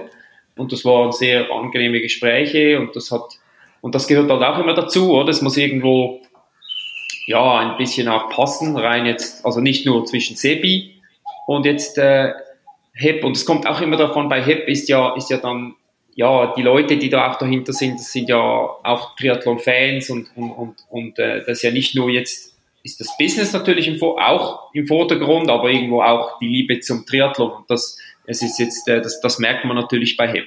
Also, dass die enthusiastisch sind äh, für den Triathlon. Und wie auch immer, ähm, was mir, ja, dann haben wir uns da vorgestellt und hat, hat sich eine Partnerschaft ergeben. Dann lief das eigentlich fast, äh, ja, ein Jahr so.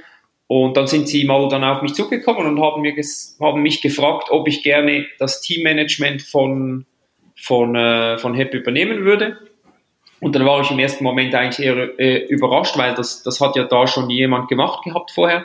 Und dann habe ich gesagt, ja, ähm, ich bin, das, und ich hatte etwas Vorbehalt im ersten Moment, weil ich war zum einen ja auch noch Profi, zum anderen war ich Sebis Manager und ja, oh, irgendwo auch auf der anderen Seite. Und dann habe ich gesagt, dass ich habe einfach meine Bedenken im ersten Moment, also ich kann das schon unterscheiden, aber ist es für euch, das war eigentlich einfach meine Frage dann, ob es auch, eben, ich muss ja dann zwei Rollen einnehmen. Das, zum einen bin ich dann einmal der Head Manager und dann muss ich was einfordern eigentlich bei Sebi oder wie auch immer. Also das war, das war ja eine Doppelrolle und da hatte ich am Anfang ja. etwas Angst, ja, dass das auch dann, dass ich das auch gut machen kann und trennen kann.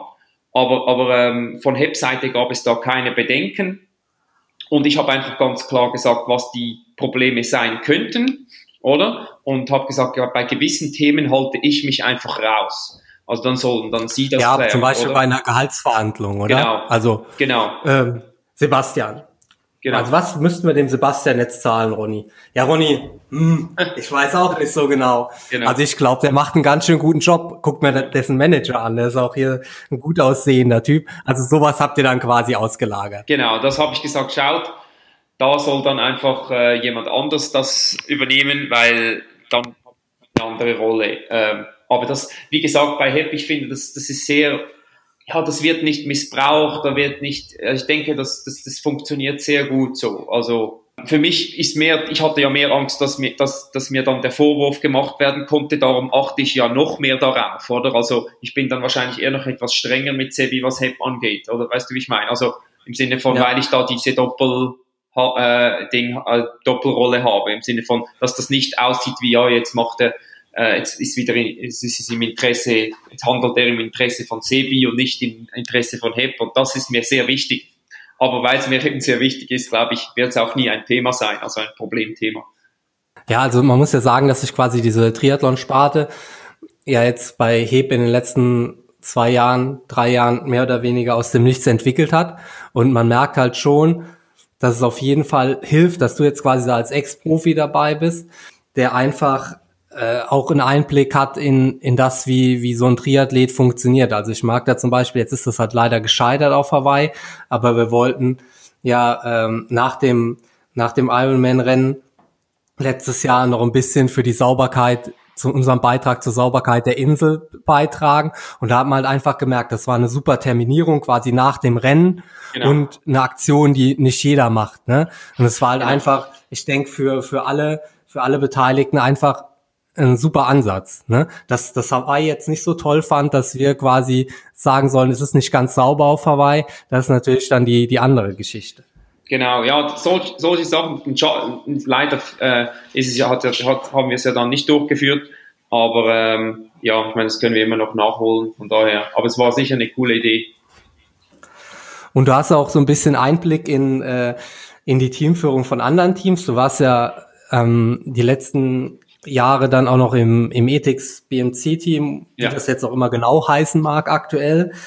Da hatte ich so den Eindruck, bei jedem 70.3 in Europa muss da jemand am Start sein. Gab es mhm. da so einen Vertrag? Also hatte ich, gab es da so einen Passus in dem Vertrag? Ich meine, du kennst die Verträge wahrscheinlich nicht, weil die quasi, ja. das sind ja quasi die übergeordneten Verträge, die wahrscheinlich mit den Sponsoren abgeschlossen wurden.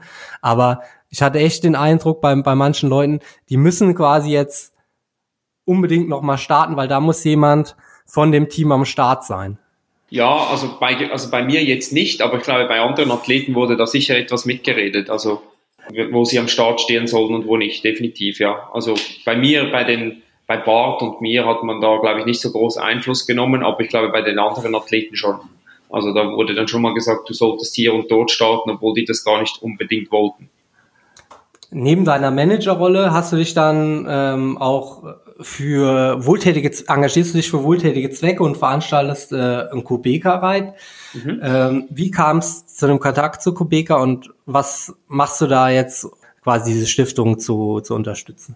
Ja, das kam eigentlich über, zum ersten Mal in Kontakt kam ich über einen Sponsor, das war mit Breitling. Da sind wir nach Südafrika gegangen und haben den Coronation Double Century gefahren. Das ist so ein 210 Kilometer Rennen.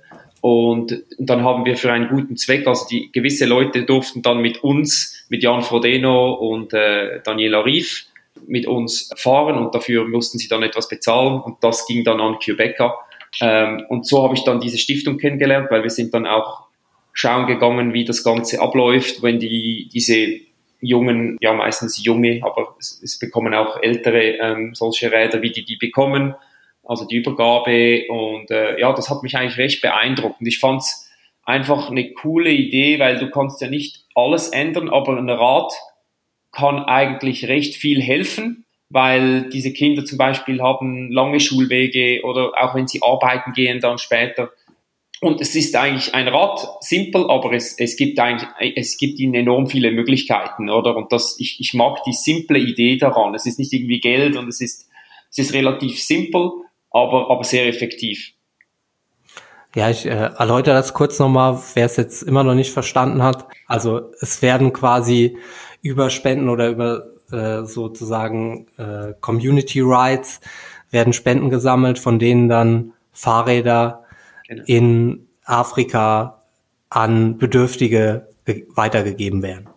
Genau, genau. Also es sind dann so gelbe Fahrräder und die machen die auch schon selber jetzt, dass, weil sie es jetzt also, also günstiger machen können. Ähm, und die machen die so, dass die lange halten. Die haben auch keine Ketten mehr. Das ist jetzt ein anderer Antrieb, also ein äh, Strebenantrieb, weil das, das, das ging am Anfang sehr schnell kaputt und schlussendlich geht es um Nachhaltigkeit bringt ja nichts, wenn die das äh, ein Jahr fahren und dann ist es kaputt. Und da hat es auch Leute, die sich dann um das Material kümmern. Also das ist wirklich eine super Sache. Und ich habe mir dann überlegt, mit ein paar Freunden, was könnten wir machen auf eine lustige Art. Ja, ein bisschen, das heißt den Les Moustache Ride, äh, weil wir hatten mal im Trainingslager die dumme Idee, uns zu rasieren und einfach den, den, den Moustache, also den Schnauz stehen zu lassen und fanden das einfach enorm lustig, weil das auch ein bisschen blöd aussah aber irgendwo noch lustig war. Und dann haben wir gesagt, hey, komm, wir organisieren so ein Ride für einen guten Zweck. Und dann habe ich gesagt, und das war ein Sponsor von mir auch, der dabei war, ein, ein Freund auch, äh, der ja ein Sponsor von mir ist. Und, und dann habe ich gesagt, ja komm, das organisiere ich, ähm, Les Moustaches Ride für Quebecer. Und dann soll jeder etwas spenden. Und dann habe ich das eingerichtet, diese Spendenplattform, und habe mit Quebecer auch irgendwie Kontakt das macht mir auch äh, Spaß irgendwo und, und für einen guten Zweck. Also es, es ist Win-Win für alle. Also für mich einfach, weil, es mir, weil ich gerne was zurückgebe und Spaß daran habe. Und zum anderen ist dieser Ride natürlich auch für Leute interessant, weil dann sieht man einander und kann ein bisschen äh, ja, miteinander reden. Jeder, ja, man, man lernt neue Leute kennen und das war auch ein bisschen der, der Hintergrund dabei. Und aber das Ganze immer dann für einen guten Zweck. Das war mir einfach immer wichtig, eben für Quebecer. Und ähm, ja, so hat sich das eigentlich sehr spontan ist das entstanden. Und aktuell sieht's aus, so aus, als könnte der, der Ride am 23.08. in Zürich stattfinden. Ja, momentan sieht so aus, dass es stattfinden wird. Natürlich mit allen Corona-Maßnahmen, die man da, ja, wir werden uns sicher aufteilen in, in ein paar Gruppen, dass nicht gerade eine ganze Horde hier um den Zürichsee fahren wird. Aber äh, so wie es aussieht hier in der Schweiz momentan wird er stattfinden, ja. Und ähm, ja, ich freue mich sehr. Wir haben, glaube ich, schon über 10.000 Schweizer Franken haben wir gesamt gespendet oder sogar schon mehr. Muss noch was nachschauen. Ähm, ja, also ich bin da sehr happy drüber und hoffe, dass noch etwas mehr dazukommt. Und jetzt konnte jeder noch so ein, so ein Kit bestellen, so ein Cycling-Kit. Ja, sieht dann auch cool aus und äh, dann können wir diese Message äh, für Quebecer etwas in die Welt rausbringen äh, und äh, ein bisschen Aufmerksamkeit äh, ja, für, für, für äh, die Jungen dort unten äh, erhaschen vielleicht. Und wann musst du anfangen, dich da nicht mehr zu rasieren, damit du da was in den Schnauzer stehen lassen kannst? Ja, jetzt habe ich einfach einen Bart überall und dann irgendwann, dann mache ich dann einfach, ich habe einfach mehr Bart, oder? Und weil, aber ich ja. kann nicht schon jetzt mit dem Mustache rumlaufen, mit dem Schnauz. Wie sagt ihr das eigentlich bei euch äh, in Deutschland? Schnauz? Ja, Schnauzer. Ah, okay, Schnauzer. Ja, und dann rasiere ich mich dann einfach einen Tag davor. Also ich lasse das jetzt schon wachsen, aber einfach, ja, also ab, ja, ab sicher 1. August solltest du loslegen. Ich schon, ne? Ohne Bartwuchs.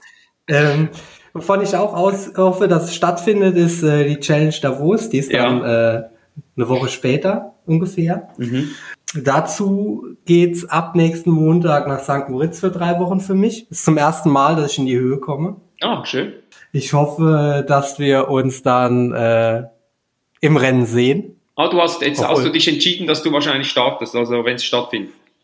Ich bin angemeldet und Ach, da ich jetzt vorher ins Höhentrainingslager nach St. Moritz gehe, hoffe ich dann auch, dass ich da in akzeptabler Form sein werde. Äh, ich habe so ein bisschen, ich habe so ein bisschen Bedenken, was so mein Leistungsgewicht angeht, weil Ja. äh, ich meine, ja, es geht ja um Watt pro Kilo und Ja. ich werde ja, werd ja zehn Prozent meiner Leistung in der Höhe verlieren. Das stimmt. Aber mein Gewicht, mein Gewicht bleibt ja. Ja, das bleibt. Also, also ich muss, ja, das ist so. Also ich finde es, Davos ist sicher jetzt nicht, auch nicht ein Wettkampf für mich mit meinen äh, ja, knapp 80 Kilo oder ein bisschen mehr, äh, je nach Tagesform. Ähm, aber du, ich meine, Hauptsache es findet was statt und äh, wenn wir jetzt nicht gerade, also gut, du bist ja, ja, ich hoffe, ich hoffe, ich hoffe, ich bin so fit, dass ich dich dann mal sehe auf der Strecke, aber entweder von hinten oder keine Ahnung. mal schauen. Aber ja, wird sicher ein Spaß. Hauptsache mal wieder ein Wettkampf. Ja, auf jeden Fall. Ich freue mich drauf. Also jetzt das mit dem Leistungsgewicht war ein bisschen gefrotzelt. Das ist jetzt nicht so entscheidend. Aber worauf ich, wovor ich ein bisschen Schiss habe, ist so die Abfahrt. Ja, Ähm, wir haben ja jetzt in Nizza letztes Jahr gesehen, dass so Triathleten und schwierige Abfahrten, dass das ja immer so ein bisschen Gefahrpotenzial im Rennen bietet. Ja. Und ich hoffe einfach, dass keiner da übertreibt und äh, dass jeder weiß, danach kommt noch ein Lauf, wo man noch ein bisschen noch ein bisschen krachen genau. Ja, da habe ich auch Respekt. Aber da werde ich jetzt auch nicht gleich alles riskieren, das muss ich ehrlich sagen. Aber ja, mal schauen. Und eigentlich bei dir, äh, oder darf ich da schon eine Frage stellen? Ich habe mir auch eine Frage überlegt. Ja, unbedingt. Ah, gut. Ähm, du bist jetzt, äh, du bist noch einiges jünger als ich. Das ist so, oder? Wann bist du geboren? Ich bin fünf Jahre jünger als du. Fünf Jahre jünger. Ja, du bist eigentlich noch, noch brandjung. Das ist ja unglaublich. Ja, ja. Ja. Also planst du noch, äh, wie lange planst du noch? Ähm, hast du noch, bist du noch, hast du noch, jetzt bist du ja auch schon lange eigentlich dabei, relativ. Bist du immer noch Feuer und Flamme, immer motiviert oder äh, hast du auch schon irgendwo mal überlegt, was so danach kommen könnte? Du bist ja Lehrer oder das war mal dein Ursprungsberuf, wenn, das, wenn ich das richtig in Erinnerung habe, oder? Ja, das ist richtig. Also es ist im Moment halt so, dass ich äh, nach der, nach den verlorenen Jahren jetzt mit der Verletzung schon nochmal zeigen, nochmal zurückkommen will. Ich habe halt auch jetzt im, im Training so im letzten Jahr schon Ansätze gemerkt, dass ich schon teilweise noch auf einem, auf einem anderen Niveau zumindest Rad fahre. Laufen war halt einfach mal eingeschränkt. Naja, das will ich halt schon gern irgendwo nochmal zeigen können. Ne? Mir ist schon klar, dass die Entwicklung im Triathlon ganz allgemein äh, auch weitergeht und dass es da halt einfach nichts nützt, quasi die, die Werte von vor drei Jahren oder so wieder fahren zu müssen, sondern es muss quasi auch eine Entwicklung stattfinden. Naja, ich würde schon gern nochmal noch mal ordentlich aufs Parkett bringen können. Also auf jeden Fall, äh, also nächstes Jahr ist gebucht und mehr als zwei Jahre plane ich eigentlich sowieso nicht im Voraus. Also klar, ich habe Verträge, die äh, die bis dahin noch laufen und dann muss man halt einfach mal sehen, wie es dann weitergeht. Aber meine kurzfristige Planung sind halt immer diese, diese mehr oder weniger zwei Jahre. Ja. Und äh, was war deine beste Platzierung in Hawaii? Sieben. Okay. Und was ist dein Ziel noch? Was ist dein Traum, dein Ziel? Ja, ich würde schon gerne in Hawaii mal aufs Podium, aber dafür muss halt einfach viel zusammenpassen. Und das ist halt schon auch irgendwie das Rennen, für das ich so brenne. Ne? Also es ist äh, mir eigentlich relativ egal, was ich das ganze Jahr zeige. Klar, das, das war bei mir immer so, dass ich da relativ viele 70.3 gemacht habe, aber das habe ich halt hauptsächlich gemacht, um mir quasi diesen Hawaii-Trip zu finanzieren. Ähm, einfach mit Siegen irgendwo und dann konnte man dann entspannt nach Hawaii fahren und das war schon mal bezahlt. Mhm. Aber irgendwie war im Hintergrund immer, auf Hawaii will ich halt besser sein und das merkt man auch, du hast ja gesagt, wie sich quasi unser, unsere äh, gegenseitige Bilanz so verändert hat. Und es ist halt schon immer noch so, dass du beim Schwimmen, ich glaube, wenn mit Neo geschwommen wird, schwimmst du wahrscheinlich immer noch schneller als ich. Aber ich habe halt hauptsächlich daran gearbeitet, ohne Neo schnell zu schwimmen, einfach weil auf Hawaii immer ohne Neo geschwommen Ja. wird. Und dann merkt man halt einfach, wo, wo bei mir halt der Fokus immer Genau. lag. Ja, sehr schön. Ja, ich meine, in Schweden hast du ja letztes Jahr doch auch einen Ironman dann gewonnen, also, oder? Das war ja, Äh, also schnell wie ich vorher noch nicht war. Genau. Und äh, von daher habe ich da halt auch zum Beispiel gemerkt, dass ich halt auch auf flachen Strecken schnell sein kann, Ja. was ich vorher eigentlich nicht gedacht habe. Ah, okay. Und, äh, ja. ja, und dann, äh, ja, cool. Na, ich denke, da hast du noch. Ja, ich, ich, das ist lustig, weil du warst ja da natürlich, ja, du bist ein paar Jahre jünger, 84er Jahrgang, oder? Auch 84er Jahrgang. Bist du? Ja. Ja, okay. Ja, dann bist du eigentlich jetzt im besten Alter noch um ein, ein, eine, ja, noch die, das Triathlon-Alter ist ja eigentlich perfekt.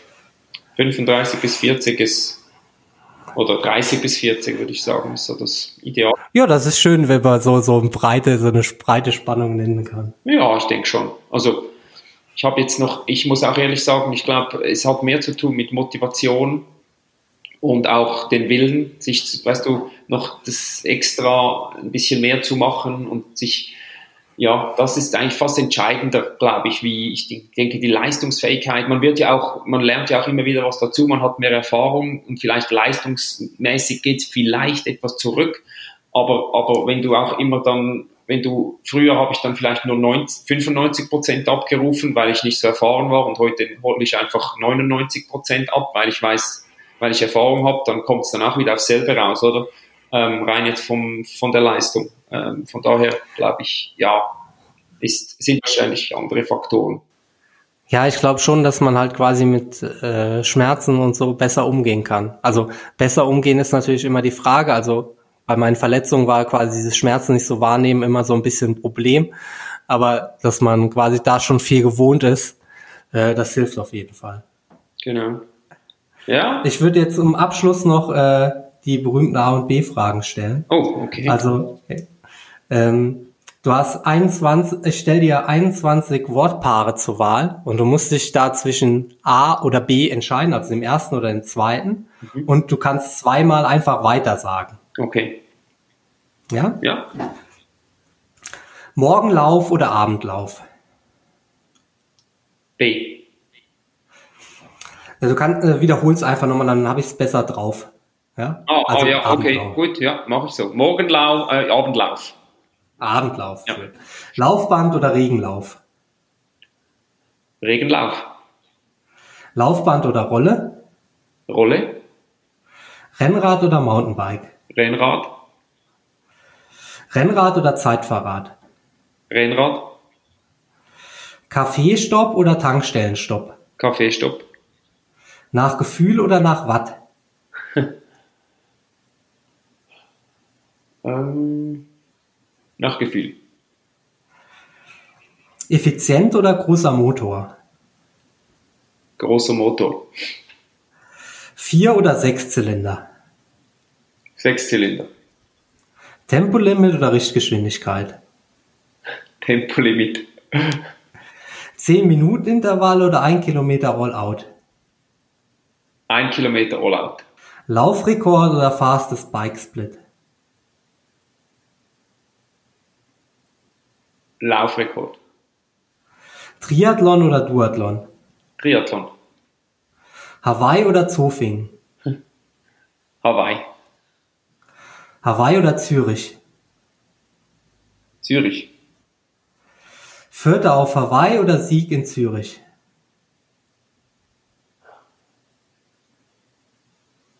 Vierter auf Hawaii. Vierter der Welt oder erster der Schweiz? Vierter der Welt. Kona Podium oder zehnmal Ironman Schweiz? Kona Podium. Manager oder Athlet? Weiter. Drafting oder Werbung für Bahrain 13? Äh, nochmals? Drafting oder Werbung für Bahrain 13? Weiter. Du hast, ich gebe dir noch einen Joker für die letzte, sonst, äh, sonst traue ich mir die nicht zu stellen. Aha. Tourlegende oder Pillenfritz? Was nochmals? Tourlegende oder Pillenfritz? Ähm, Tourlegende oder Pillenfritz? Äh, aha, so. Äh, Tourlegende. Okay. Vielen Dank. Das waren 21 Fragen. Sehr schön. Ja, das, du hast, hast das unterwegs ja schon vieles erläutert. Ne? Also das mit dem, dass du gerne nach Gefühl trainierst. Ja. Genau. ja. Und das mit dem, mit dem Vierter der Welt oder Erster der Schweiz, hast du dich für Vierter der Welt entschieden. Mhm. Kannst du das nochmal kurz erläutern? Ja, also Erster der Schweiz ist jetzt, war jetzt ehrlich gesagt nie mein Ziel. Also ich bin sehr stolz auf die Siege in Zürich und so und das gehört irgendwie auch zu mir, aber äh, Vierter auf der Welt würde ich sagen, hat einfach schon ein größeres, hat, also der vierte Rang in Hawaii, den habe ich einmal erreicht und das, das war auch eine Top-Top-Leistung und dann waren ja wirklich nur drei schneller. Also für mich eigentlich klar, ähm, aber ich liebe das Rennen in der Schweiz viel mehr. Aber das hat das eine hat nichts mit dem anderen zu tun. Aber ja, Vierter, in, Vierter der Welt ist für mich ganz klar äh, wichtiger wie Erster der Schweiz. Auch wenn der quasi diese als deutlich mehr deine Reputation hast ja durch diese durch diese vielen Siege in der Schweiz, ja, ja. ne? Das eine ist natürlich sportlich, sportlich, persönlich, ähm, und das andere ist äh, vielleicht mehr ja, wie sagt man das? Medial oder keine Ahnung, ein bisschen, ja, ist noch schwer zu vergleichen. Also, du sagst es richtig, die neun Siege, vor allem die neun Siege in Zürich, die haben mir natürlich viel mehr gebracht wie der vierte Platz in Hawaii. Aber jetzt, ja, es ist sehr schwer zu vergleichen. Also, es ist einfach sehr schwer, oder? Ähm, aber jetzt rein sportlich gesehen, als Profi, rein nur aufs Resultat gesehen, also dann muss ich ganz klar sagen, in Zürich, da waren einfach auch nie die Besten da. Punkt. Ich habe einfach gewonnen dort, war der Beste.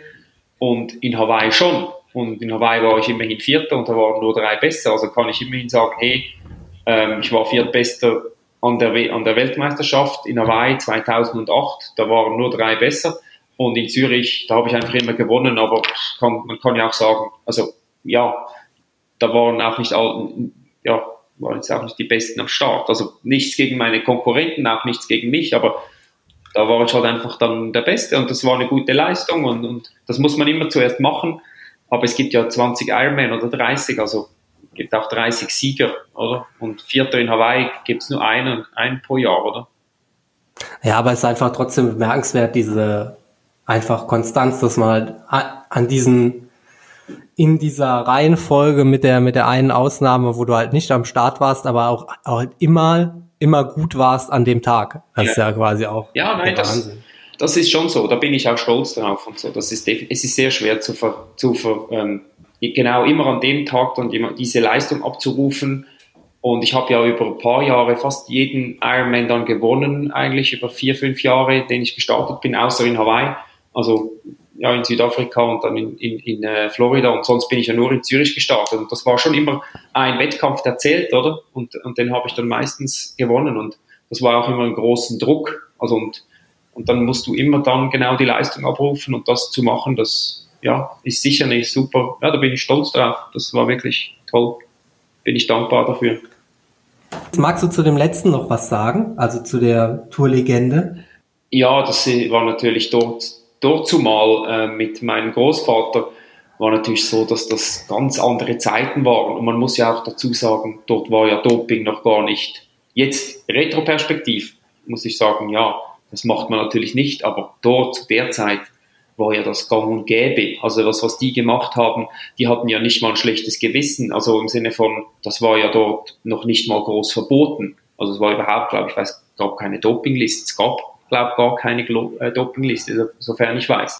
Von daher, ich glaube dort die Wahrnehmung, was, was heute, heute weiß man natürlich, hey, das ist Doping und das nicht, oder? Und irgendwo auch moralisch, ethisch, aber, aber, aber in den 50er Jahren war das noch ganz anders, oder? Und von daher schaue ich das etwas differenzierter an. Ähm, ja, ich sage nicht, ich sage jetzt auch nicht, ja, weil, weil es alle machen, ist es okay, aber ich denke, das war dort schon noch ein bisschen eine andere Zeit, würde ich jetzt mal so sagen.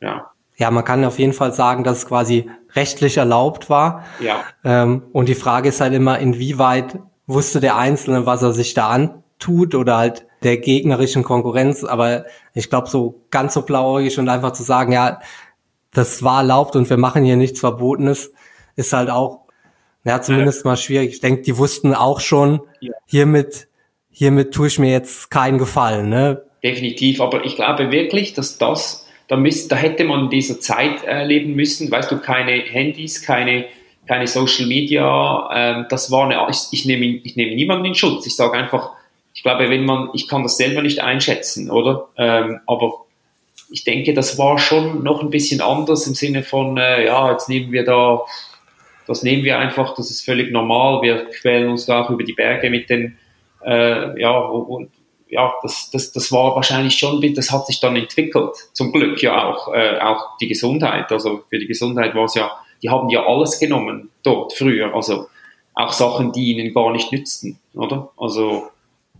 Ja, ich glaube, das Argument, was ich auf jeden Fall nachvollziehen kann, ist, das kann, kann ich nicht einschätzen. Also ich kann mir schwer, schwer vorstellen, wie die Situation in den 50er Jahren weder in der Schweiz noch in Deutschland ja. war. Also das kann ich nur aus Erzählung. Von daher, wenn ich nie in, in solchen Schuhen gesteckt habe, will ich auch quasi nicht über, über andere, äh, andere urteilen ich, ich glaube, ja, ich, ich kann es jetzt auch nicht, also ich finde es sicher auch nicht gut, aber ich kann es eben auch nicht einschätzen, wie das dort noch war, rein jetzt vom, vielleicht war das ja eine Zeit, wo man ganz anders damit umgegangen ist, was man, was sicher auch so war, also aus Erzählungen, wie ich das höre, oder? Ähm, ist man einfach anders damit umgegangen, auch noch bei den Medien, gut, das war sowieso noch ganz anders mit Medien und so, aber heute sind wir ganz anders aufgeklärt und wissen, was, es gibt eine, Liste und ist ja ganz anders. Wenn es heute keine Liste gäbe, würde wahrscheinlich, ja, würde wahrscheinlich auch etwas anders zu und her gehen. Auch wenn man weiß, dass es einem schadet. Naja, es war ja Anfang dieses Jahres auch schon wieder die Diskussion, als, ähm, als im Zuge von Covid-19 quasi niemand mehr getestet wurde, was jetzt überhaupt passiert. Genau. Aber ich glaube, ich wurde am 31.05. dann zum ersten Mal wieder getestet. Das ist ja quasi bis zum ersten Rennen ist dann ja zum Glück noch ein bisschen Zeit. Genau, ja, ich wurde auch einmal getestet, glaube ich, ja. Dann würde ich sagen, mit diesen etwas nachdenklichen Worten ja. bedanke ich mich bei dir für, für deine Zeit. Ich wünsche dir noch einen schönen Tag. Danke, vielen Dank fürs Gespräch.